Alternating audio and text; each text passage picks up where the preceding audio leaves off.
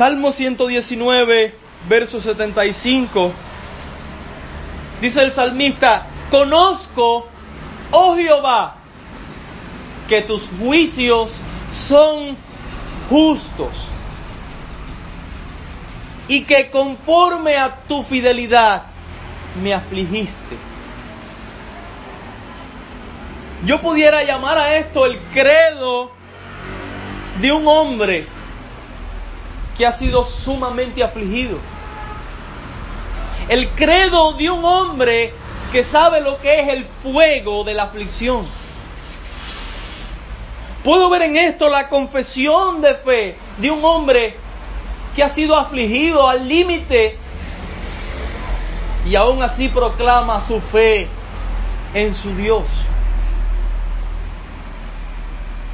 Un hombre que sabe qué cosa es que las ondas del mar pasen por encima de él. Un hombre que sabe qué cosa es ser abrumado, afligido, atribulado y que aún así confiesa su fe en su Dios.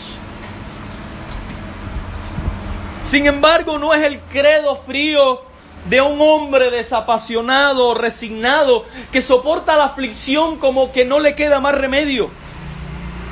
Es el credo de un hombre que está sumamente agradecido a Dios porque ha sido afligido. Esto es una cosa rara para el mundo.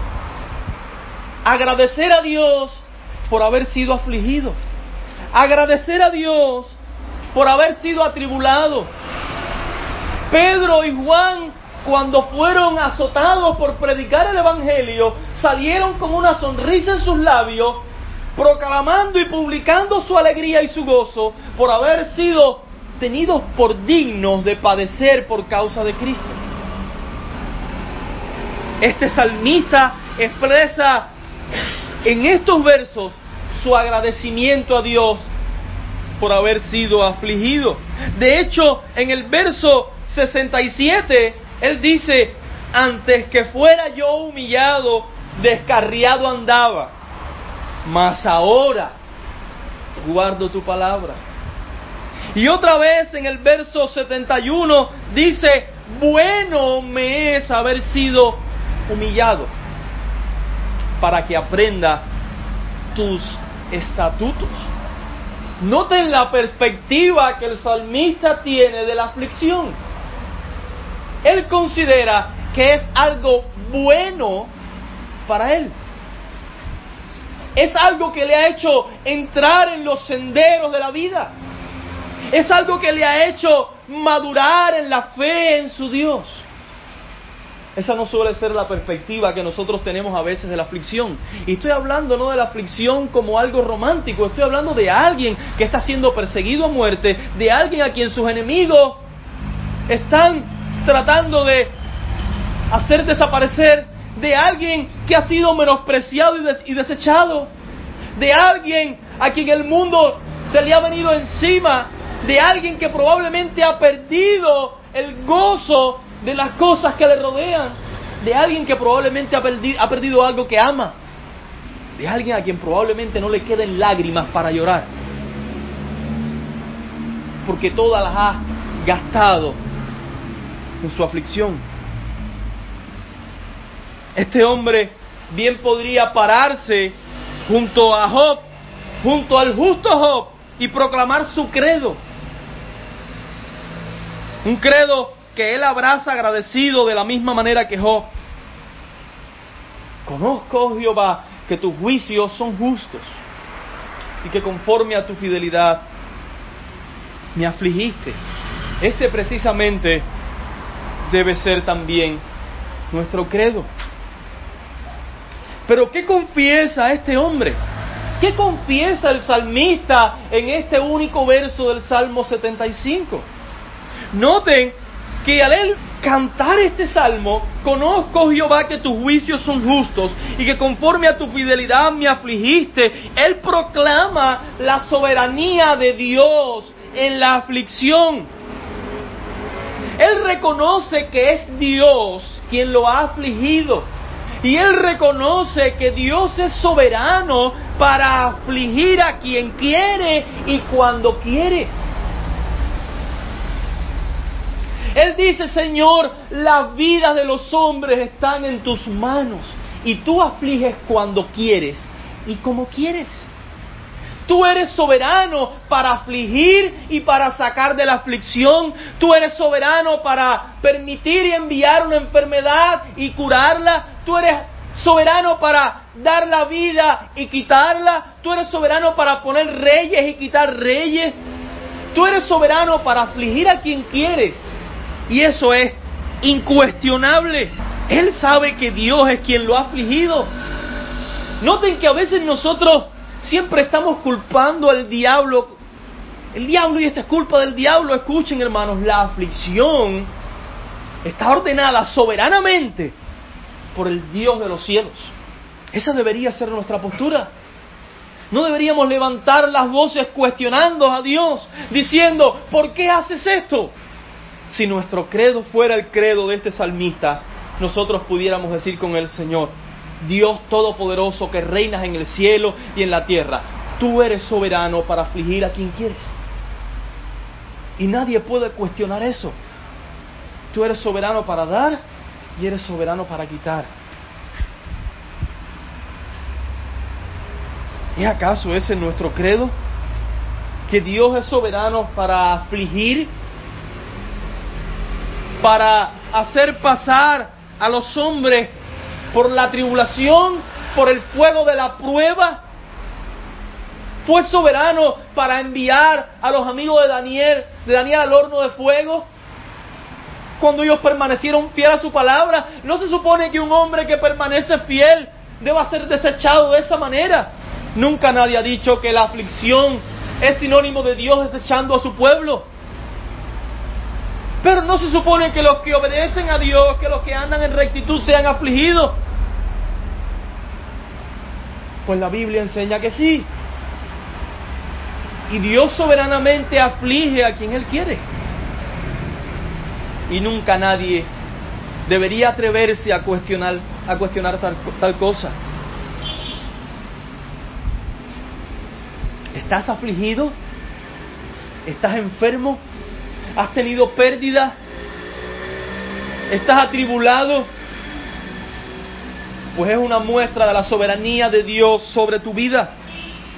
Es una muestra de que tú no eres autónomo. Es una muestra de que no te perteneces a ti mismo. Es una muestra de que no te sales del dominio de tu Creador y de tu Señor. Es una muestra de que Él es soberano sobre tu vida, sea quien seas. No te puedes escapar de su soberanía. Dios es soberano en la aflicción. Esa es la primera parte de su credo. Noten que él también confiesa la justicia de Dios en la aflicción. No solo la soberanía de Dios, sino también la justicia de Dios. Conozco, oh Jehová, que tus juicios son justos. ¿Sabe qué significa justicia? ¿Sabe qué significa que cuando Dios determina afligir a alguien, lo hace en justicia? Significa que nadie nunca podría decir que no merece la situación por la que está pasando. Nunca nadie arrogantemente podría levantar los ojos al cielo y su voz y decir, Dios, yo no merezco este dolor que estoy pasando. Porque cuando Dios reprende, cuando Dios aflige, cuando Dios corrige, cuando Dios castiga, lo hace con justicia. Es justo cuando aflige.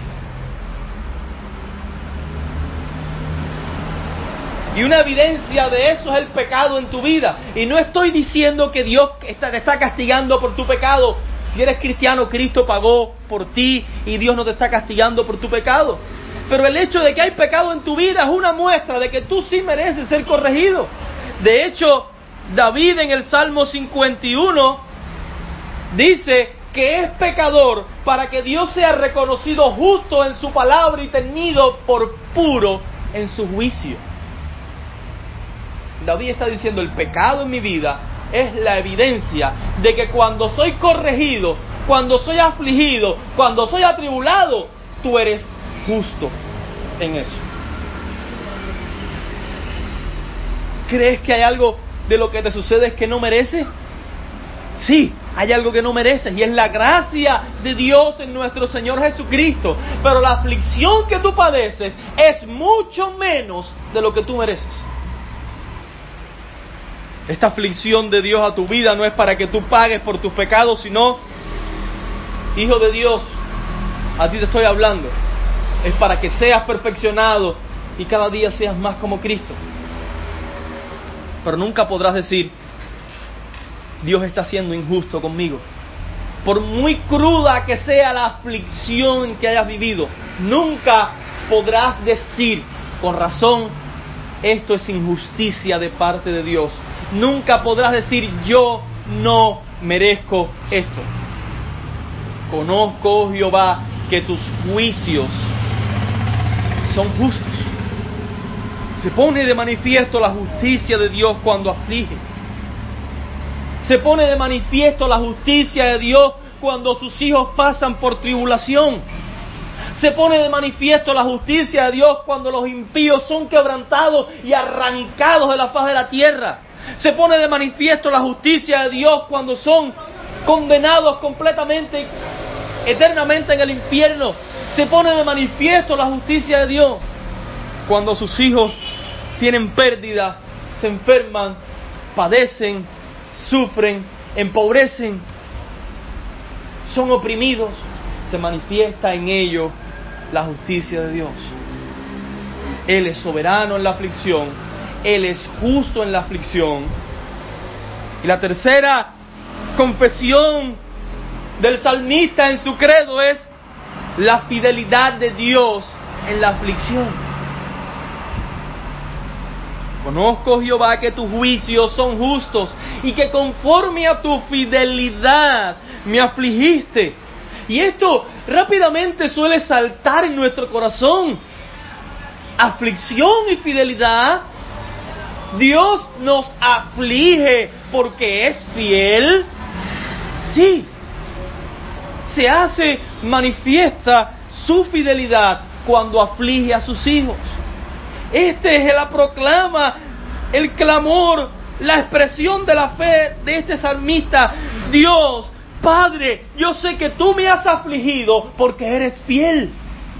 Cuando Dios aflige a un hijo suyo, lo aflige con fidelidad. El salmista sabe que necesita ser afligido. Él lo dice, bueno me es haber sido humillado para que aprenda tus estatutos. Noten algo, que Dios ha prometido perfeccionar a sus hijos en santidad. Dios ha prometido hacer que tú llegues a la estatura de Cristo. Dios ha prometido librarte completamente, no solo del poder del pecado, eso ya lo hizo, no solo de la esclavitud del pecado y la condenación del pecado, eso ya lo hizo, también de la presencia del pecado, del remanente del pecado en tu vida, y eso lo está haciendo con la aflicción. La aflicción es como la lija que Quita las asperezas de tu alma, de tu naturaleza pecaminosa para formarte más como Cristo. Y en eso se muestra la fidelidad de Dios. Cada uno de nosotros deberíamos levantar la voz con el salmista y decir, Señor, Dios Todopoderoso, gracias porque soy afligido. Gracias porque me estás formando. Gracias porque estás formando a Cristo en mí. Gracias porque estás arrancando de mí lo que no sirve y tu imagen en mí se está formando cada vez más. Gracias porque el pecado lo arrancas de mí. La aflicción pule tu alma y te hace más como Cristo. El dolor, la tristeza, la pérdida, la angustia, la escasez. Te enseña a depender de Dios. Te enseña que las cosas de este mundo son vanas. Te enseña que nada de lo que tienes y posees te pertenece. Te enseña que Él es Dios y tú te debes todo a Él.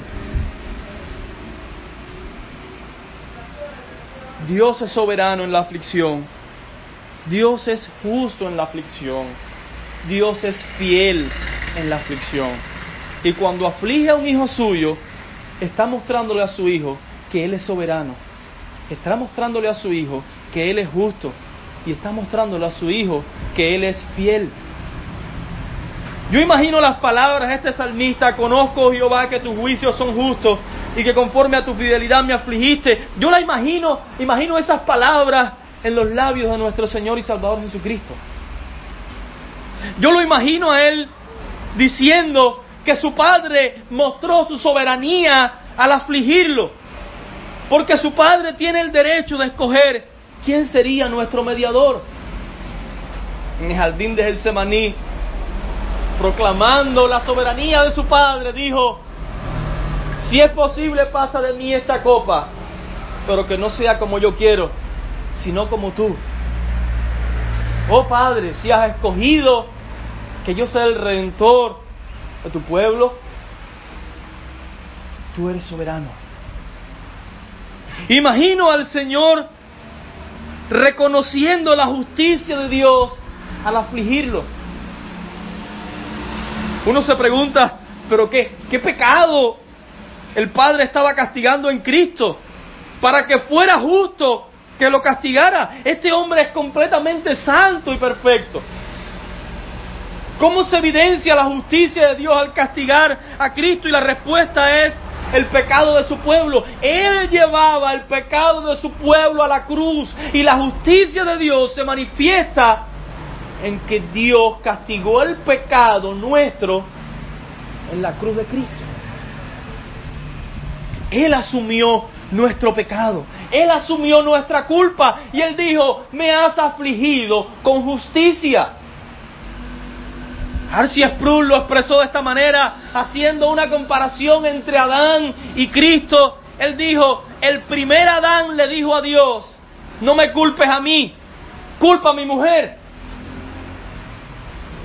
El segundo Adán, Cristo, le dijo a Dios, no culpes a mi novia, cúlpame a mí. Y fue a la cruz con nuestro pecado para hacer evidente la justicia de Dios. Esa fue la razón por la que la aflicción de Dios a Cristo fue justa. Porque en Él estaba nuestro pecado sobre sus espaldas.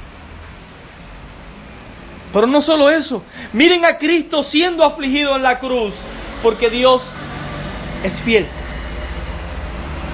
Porque Dios es fiel y envió a Cristo a la cruz del Calvario. En Génesis 3:15, Dios prometió salvar a su pueblo. Se dijo allí, pondré enemistad, una sentencia sobre la serpiente que se constituiría en una promesa para su pueblo. Pondré enemistad entre ti y la mujer entre tu simiente y la simiente suya. Él te herirá en la cabeza y tú le herirás en el calcañal. Allí Dios estaba prometiendo salvar a su pueblo, enviando a uno que vencería sobre la serpiente, dándole muerte definitiva a esta. Pero la serpiente mordería el calcañal de este conquistador que un día vendría. La cruz fue el campo de batalla donde la lucha se desarrolló. Allí la serpiente mordió al Salvador en el calcañar. Allí estaba siendo afligido. Allí estaba siendo despedazado. Allí su cuerpo estaba siendo quebrantado. Allí en ese campo de batalla. Allí la serpiente mordió su calcañar mientras Dios afligía al Salvador pero fue allí donde obtuvo una victoria rotunda sobre el enemigo de nuestras almas. Dios afligió a nuestro Señor Jesucristo por su fidelidad. Pero fue su aflicción lo que trajo victoria rotunda sobre el diablo y el pecado. Victoria que hoy es nuestra porque Dios fue fiel al afligir a nuestro Señor y Salvador Jesucristo. Colosenses dice, y despojando a los principados y a las potestades, los exhibió públicamente, triunfando sobre ellos en la cruz. Así que nuestro bendito Salvador bien podría clamar esto, bien podría confesar este credo con el salmista. Conozco, oh Jehová, que tus juicios son justos y que conforme a tu fidelidad me afligiste. ¿No debería ser también nuestro credo? Que Dios es soberano en la aflicción, que Dios es justo en la aflicción, que Dios es fiel en la aflicción. Yo debería decir algunas palabras al corazón arrogante. Dios puede afligirte cuando Él quiera y de la manera que Él quiera y seguirá siendo justo. No te puedes librar de Él. Tú eres un pecador que merece ser arrancado de la faz de la tierra para recibir eternamente el castigo. El castigo sumamente severo que Dios dará a los que le menosprecian en el infierno. Y todo porque odias a tu Creador. Pregúntale si quiere a Nabucodonosor si Dios puede afligir a quien Él quiere o no. Él después de haber sido afligido y restaurado, dijo esto, todos los habitantes de la tierra son considerados como nada. Y Él hace según su voluntad en el ejército del cielo y en los habitantes de la tierra. Y no hay quien detenga su mano y le diga, ¿qué haces? No serás tú quien detenga la mano de Dios cuando te aflige. Dios puede quitarte lo que quiera y seguirá siendo justo. Puede quitarte tus riquezas como el justo Job. Puede arrancar a todos nuestros familiares y quedar solo en la tierra como le pasó al justo Job. Y él seguiría, Dios seguiría siendo justo. Su justicia seguiría siendo notoria en medio de la aflicción. Todo lo que tú tienes es prestado. Dios te lo ha prestado. Tú eres su mayordomo. Él te ha puesto como administrador de sus cosas y te las puede quitar cuando Él quiera, las cosas que quiera. Y seguirá siendo justo. Sin embargo, nuestro Dios es tan bondadoso que aún aquellos que tienen un corazón arrogante les invita a venir a la salvación por medio de Cristo, de ese que fue afligido en la cruz. Es tan misericordioso que extiende sus brazos para que todo el que quiera venga y se refugie bajo los méritos de aquel que fue afligido en la cruz del Calvario. Muchos de nosotros fuimos arrogantes durante mucho tiempo de nuestra vida y lanzamos palabras contra el Creador y fuimos invitados a venir. Y aun cuando no queríamos, Él nos trajo amorosamente y hoy nuestros corazones son sumisos delante de su presencia. Hoy nuestros corazones confiesan con el salmista, conozco, oh Jehová, que tus juicios son justos y que conforme a tu fidelidad me afligiste. Si alguno no conoce a Dios, si alguno no ha sido salvado por nuestro Señor, Él extiende los brazos para que corra. Los brazos de su amor están extendidos para que corra a Él en fe y arrepentimiento y será salvo. ¿Cómo lo hace? ¿Cómo te salva? Tú preguntarás, ¿cómo soy salvo si durante toda mi vida he sido un arrogante y he estado distanciado de Dios? La misericordia de Dios es tan abundante. Estas son las palabras. Cuando abundó el pecado, sobreabundó la gracia. Dios es más bondadoso de lo que tú eres pecador.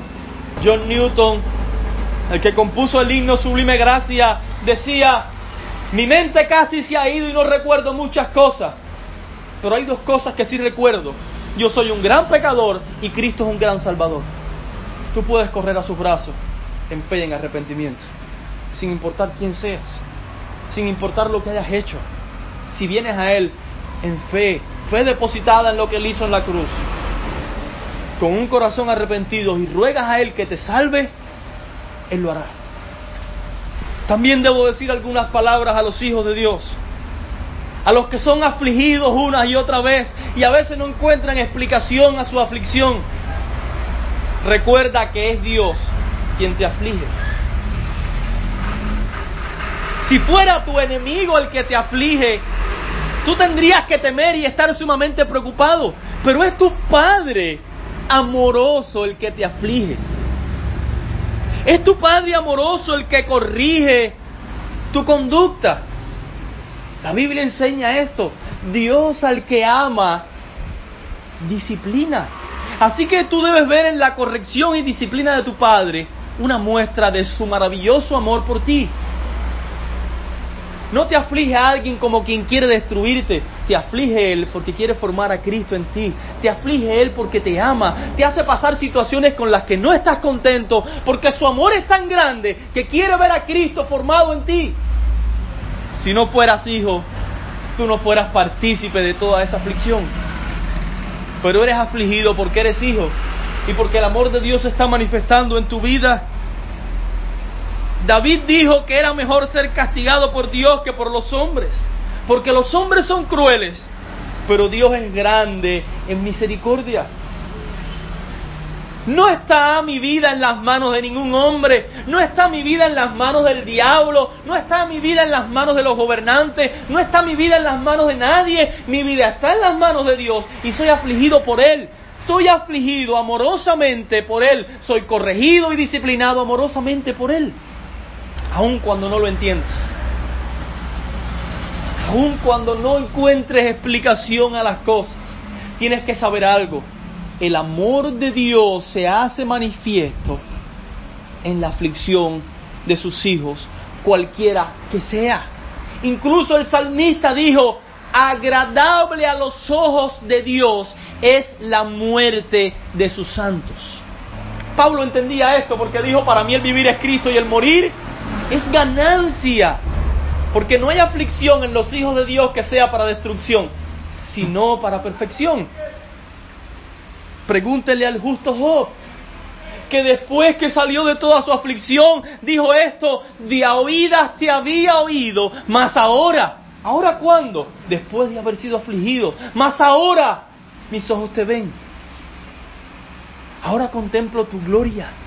Ahora contemplo tu grandeza. Ahora tengo una visión más excelente de tu bondad, tu amor, tu justicia y tu fidelidad. A ti también, Hijo de Dios, te aflige tu Padre con justicia. En ti también hay pecado y aunque Él no te está castigando por tu pecado, sí te está perfeccionando a causa de tu pecado. Él quiere hacerte más humilde. Recuerda que eres mayordomo de las cosas de Dios, que puedes perderlo todo en un día o recuperarlo todo en un día. Solo que con el justo Job deberías proclamar Jehová dio, Jehová quitó, si el nombre de Jehová bendito. Esa debe ser tu posición en la aflicción. En eso debe encontrar consuelo. Dios te aflige no solo con fidelidad, te aflige porque es fiel. Si no te afligiera, Cristo no fuera formado en ti. ¿Anhelas ver el día en que no quede una huella de pecado en ti? ¿Anhelas ver el día en que esos pensamientos perversos que te afligen no pasen por tu mente? ¿Anhelas ver el día en que no vivas en un campo de batalla, sino en el paraíso eterno? ¿Anhelas ver el día en que ni siquiera las motivaciones de tu corazón sean corruptas e impías, sino que todas estén originadas por un deseo ferviente y genuino de agradar y adorar a Dios? ¿Anhelas ver ese día? Pues Dios te está llevando ese día cuando te aflige. Pues Dios está introduciéndote, te está haciendo andar por el camino que lleva a ese día. La aflicción es el camino que lleva a ese día. Nunca los hijos de Dios fueron perfeccionados sin aflicción.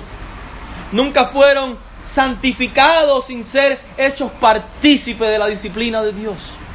Y Dios lo hace por su fidelidad.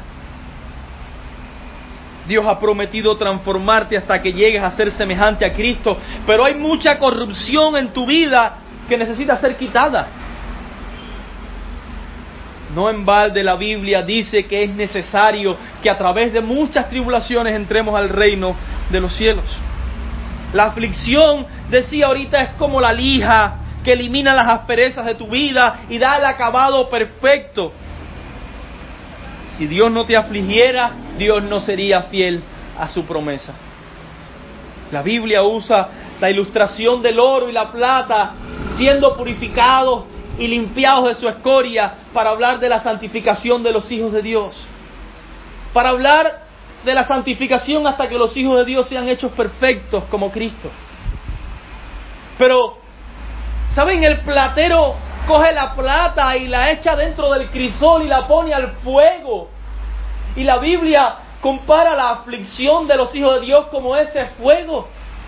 Y la plata es puesta en el crisol al fuego para quitar toda la escoria. Pero, ¿saben cómo el platero sabe que la plata ya no tiene escoria? Que la plata está completamente limpia, que ya toda escoria ha sido quitada. El platero sabe que la plata está lista cuando él se asoma dentro de la caldera y puede ver perfectamente su imagen en la plata que está al rojo vivo por el fuego.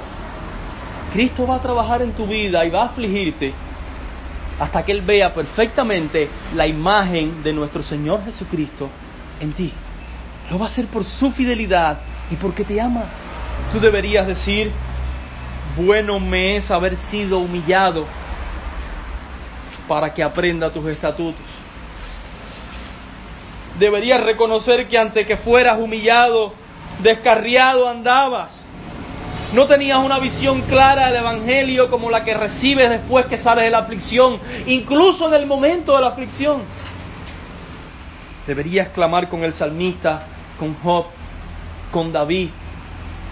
Deberías clamar con Juan, con Pedro, con multitud de hijos de Dios a lo largo de la historia, incluso con nuestro Señor Jesucristo, deberías proclamar, conozco, oh Jehová, que tus juicios son justos y que conforme a tu fidelidad me afligiste. Eso debería fortalecer tu fe, debería hacerte saltar de gozo, porque tu Dios está trabajando en ti como el Padre trabaja en la vida del Hijo para hacer de él un hombre de bien. Amén.